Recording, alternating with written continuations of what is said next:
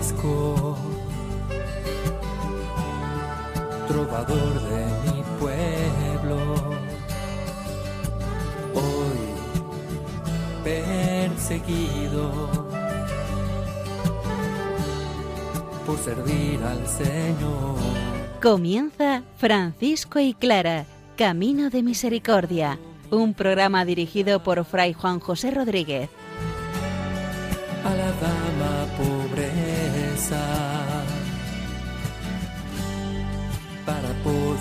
Estar más cerca de Dios. Yo, Clara.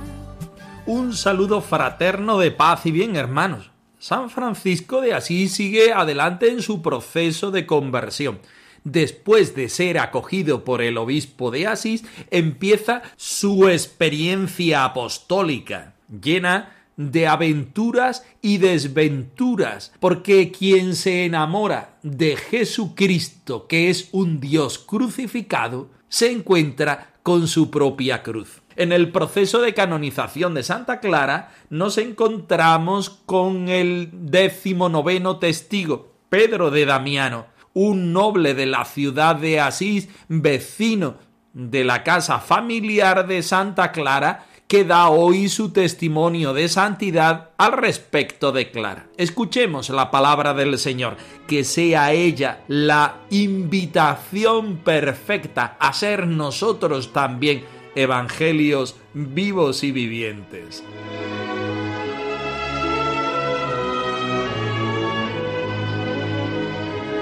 Del profeta Jeremías. Señor, tú me has seducido, y yo me dejé seducir. Eras más fuerte, y me venciste. A todas horas soy motivo de risa, todos se burlan de mí. Siempre que hablo es para anunciar violencia y destrucción. Continuamente me insultan y me hacen burla porque anuncio tu palabra. Si digo, no pensaré más en el Señor, no volveré a hablar en su nombre, entonces tu palabra en mi interior se convierte en un fuego que devora, que me penetra hasta los huesos. Trato de contenerla, pero no puedo. Puedo oír que la gente cuchichea. Hay terror por todas partes. Dicen, venid, vamos a acusarle. Incluso mis amigos esperan que yo dé un paso en falso. Dicen, quizá se deje engañar. Entonces le venceremos y nos vengaremos de él. Pero tú, Señor, estás conmigo como un guerrero invencible. Los que me persiguen caerán y no podrán vencerme.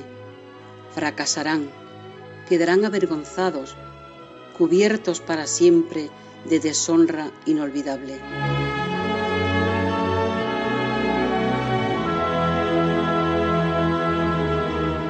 Podemos decir que a Fray Tomás de Celano se le ve de una manera especial hoy las intenciones de ir creando un paralelismo de la vida de Jesucristo con la de San Francisco. San Francisco empieza su proceso evangélico y tiene aventuras y desventuras. Después de la experiencia con el obispo de Asís, toca suelo con sus pies descalzos en cuanto al seguimiento de Jesucristo, que evidentemente adelantamos que no fue nada fácil. Escuchemos el texto, vamos a ir estudiándolo palabra por palabra. Tú, Señor, me has seducido y yo me dejé. Me has forzado y has sido más fuerte, más fuerte que yo. Pero Cubierto de andrajos, el que tiempo atrás se vestía de escarlata, marchaba por el bosque cantando en lengua francesa alabanzas al Señor. De improviso caen sobre él unos ladrones. A la pregunta que le dirigen con aire feroz, inquiriendo ¿quién es? El varón de Dios, seguro de sí mismo, con voz llena les responde Soy el pregonero del gran rey. ¿Qué queréis? Ellos, sin más, le propinaron una buena sacudida y le arrojaron a un hoyo lleno de mucha nieve, diciéndole Descansa, rústico pregonero de Dios. Él, revolviéndose de un lado para otro, sacudiéndose la nieve, ellos ya se habían marchado, de un salto se puso fuera de la olla, y reventando de gozo, comenzó a proclamar a plena voz por los bosques las alabanzas del Creador de todas las cosas. Así llegó finalmente a un monasterio, en el que permaneció varios días, sin más vestido que un tosco blusón, trabajando como mozo de cocina, ansioso de saciar el hambre siquiera con un poco de caldo, y al no hallar un poco de compasión, y ante la imposibilidad de hacerse, al menos, con un vestido viejo, salió de aquí no conmovido de resentimiento, sino obligado por la necesidad, y llegó a la ciudad de Gubio, donde un antiguo amigo le dio una túnica. Como, pasado algún tiempo, se extendiese por todas partes la fama del varón de Dios y se divulgase su nombre por los pueblos, el prior del monasterio, recordando y reconociendo el trato que habían dado al varón de Dios, se llegó a él y le suplicó, en nombre del Salvador, le perdonase a él y a los suyos.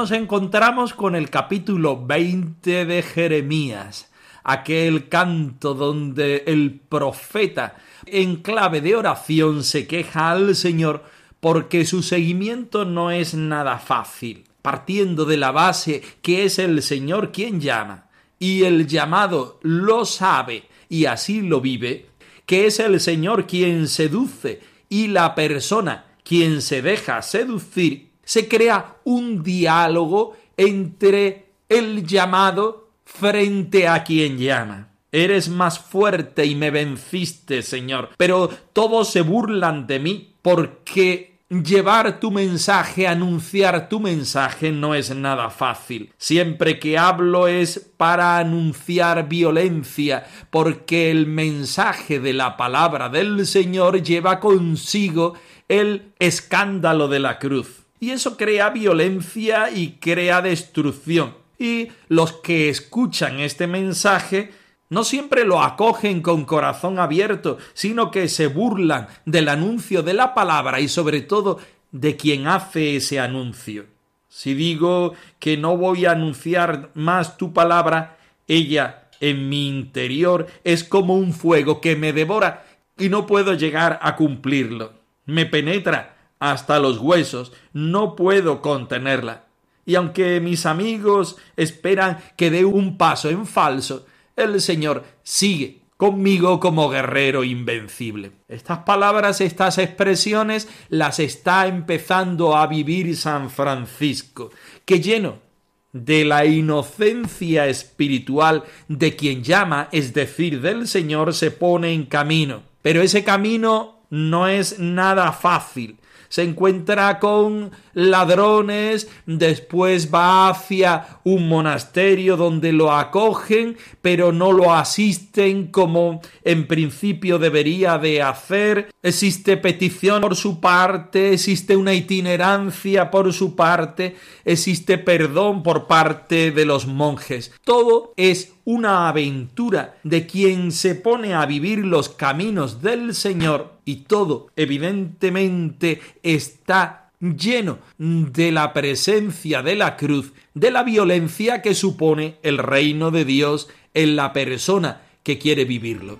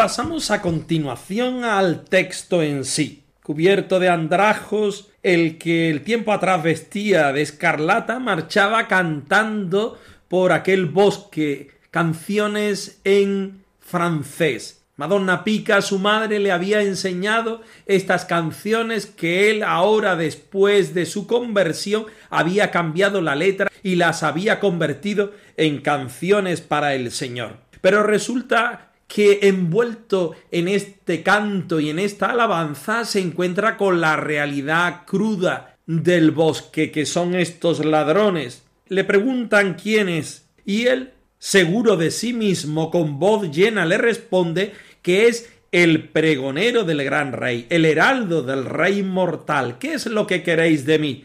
Y ellos no le respondieron con palabra, le respondieron con actos, le propinaron una buena sacudida y lo arrojaron a un hoyo lleno de mucha nieve, diciéndole Descansa, rústico pregonero de Dios.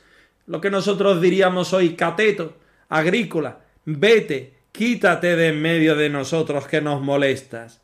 Él, sin embargo, sacudiéndose la nieve, dio un salto y se puso fuera de aquella olla y reventando de gozo comenzó a proclamar a plena voz por los bosques las alabanzas del Creador de todas las cosas. Francisco está lleno de Dios y no puede hacer otra cosa más que alabarlo con sus cantos y también con sus acciones. Pero resulta que la crudeza de la vida lo lleva a encontrarse con estos ladrones que además de insultarlo, lo violentan tirándolo a un boquete donde hay nieve. San Francisco no repara en aquella ofensa que le hace la vida, que le hacen aquellos ladrones, sino que sigue reconociéndose a sí mismo como el heraldo del gran rey, del rey inmortal. No le tiene miedo a nada ni a nadie, porque sabe que Dios es su Padre del cielo y su misión es la de vivir el Evangelio y proclamar el reino de Dios. Soy heraldo del rey de un señor inmortal y conmigo canta el amor.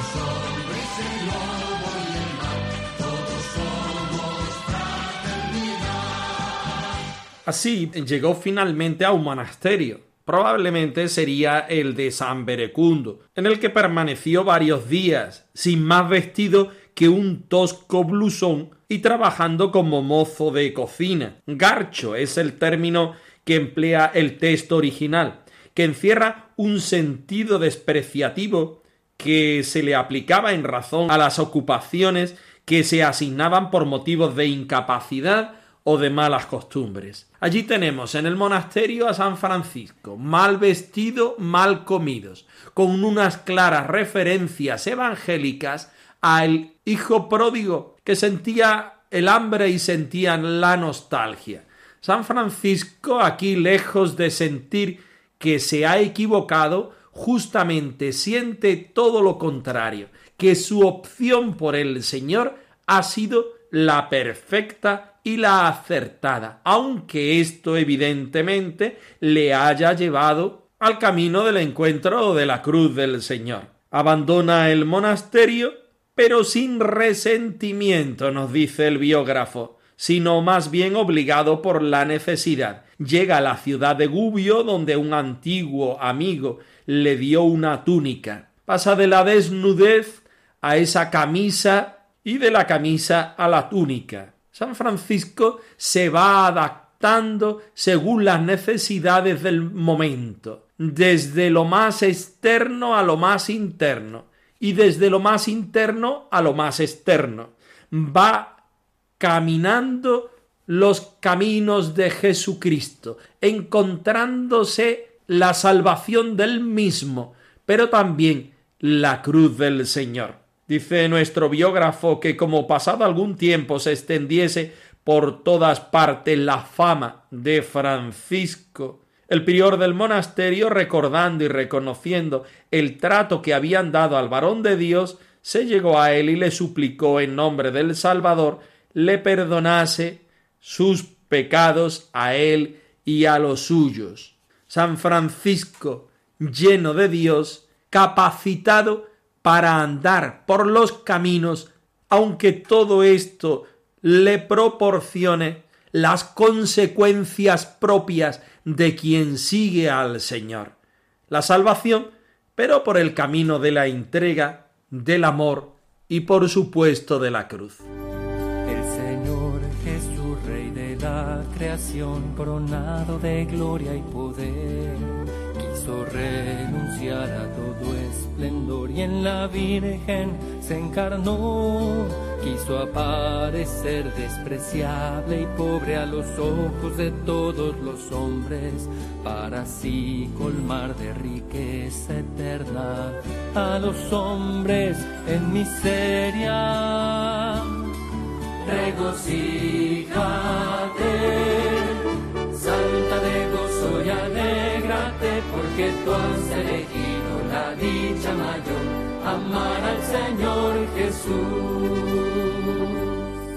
Y ya en la parte de Santa Clara pasamos a estudiar el testimonio de Pedro Damiano, el testigo décimo noveno del proceso de canonización de nuestra Madre Santa Clara, quien, como todos los anteriores, declara bajo juramento y nos cuenta detalles de la santidad de Clara, que nos sirve para imitarla en nuestra vida actual. Escuchemos el texto. Dichosa tú que te has unido a tu esposo celestial que colmará todas tus ansias de felicidad. Y solo Él llena tu vida de su amor tan especial. Su recuerdo te ilumina y te da la paz. Decimonono testigo. Pedro de Damiano, de la ciudad de Asís, declaró bajo juramento que el testigo y su padre eran vecinos de la casa de Santa Clara, de su padre y de los demás familiares, y conoció a Madonna Clara mientras estuvo en el siglo, y conoció a su padre, Meser Favarone, noble, grande y poderoso en la ciudad, él y los otros de su casa. Y Madonna Clara fue noble y de noble linaje, de honesta conducta, y de su casa eran siete caballeros, todos nobles y poderosos. Preguntado sobre cómo sabía las dichas cosas, contestó que las había visto porque era su vecino. Ya entonces la dicha Madonna Clara, que era muchacha en aquel tiempo, vivía espiritualmente según se creía. y vio que el padre y la madre y sus parientes la quisieron casar según su nobleza, magníficamente, con hombres grandes y poderosos. Pero la muchacha, que tendría entonces aproximadamente diecisiete años, no pudo ser convencida de ninguna manera, porque quería permanecer virgen y vivir en pobreza, como lo demostró después, ya que vendió toda su herencia y la dio a los pobres. Y por todos era tenida como de buena conducta. Preguntado por cómo lo sabía, contestó porque era su vecino y sabía que nadie había podido persuadirla nunca a poner su afición en las cosas mundanas.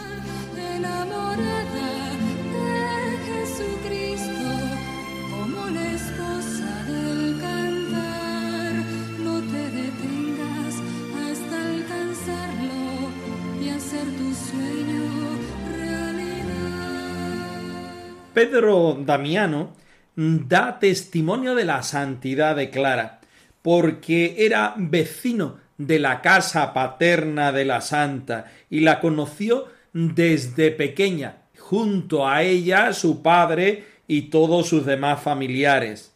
Clara era hija de Meser Favarone, noble, grande y poderoso en la ciudad, él y los otros de su casa. Esto ayudará posteriormente a Clara a escribir y meditar acerca de esa relación esponsal con el más rico de los hombres, que es Jesucristo. Nosotros bajamos por nuestra pobreza, por la iniquidad de nuestro pecado, y allí nos encontramos con Jesucristo que se anonadó en la cruz, en esa esponsalidad en la cual Jesucristo consagra a la hermana pobre, ella queda ensalzada y enaltecida por este matrimonio místico para convertirse en la mujer y en la esposa más importante de la tierra y del cielo, haciendo referencia a la esposa del cantar de los cantares. Y Santa Clara vivía en una casa donde eran siete caballeros, todos nobles y poderosos. La idea, también recogida de las familias judías, es que cuanto más hombres había en la casa, más posibilidad tenían para ganar las guerras con los pueblos vecinos.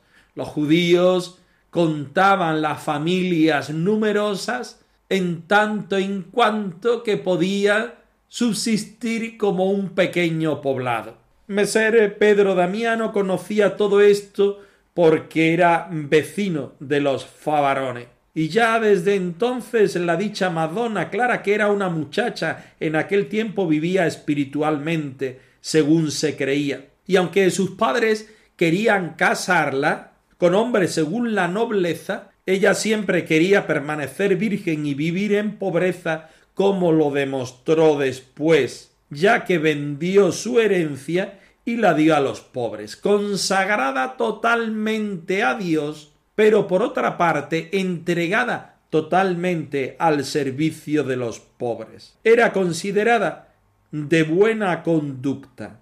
Todo esto es una referencia y una invitación a todos nosotros a vivir entregados al Evangelio como la misma Clara, como el mismo Francisco lo hicieron.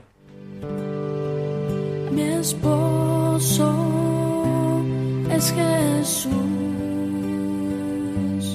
Jesús, el Señor, mi esposo. Francisco y Clara arroba radiomaria.es. Os dejamos la dirección de nuestro correo electrónico por si queréis poneros en contacto con nosotros en algún momento. Nosotros nos despedimos no sin antes ofreceros la bendición del Señor resucitado al más puro estilo franciscano. Que el Señor os conceda la paz y el bien, hermanos. trovador de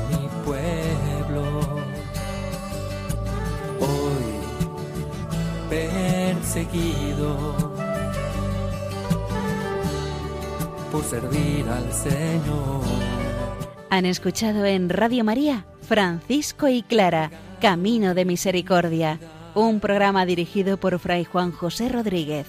a la dama pobreza para poder estar más cerca de Dios. Yo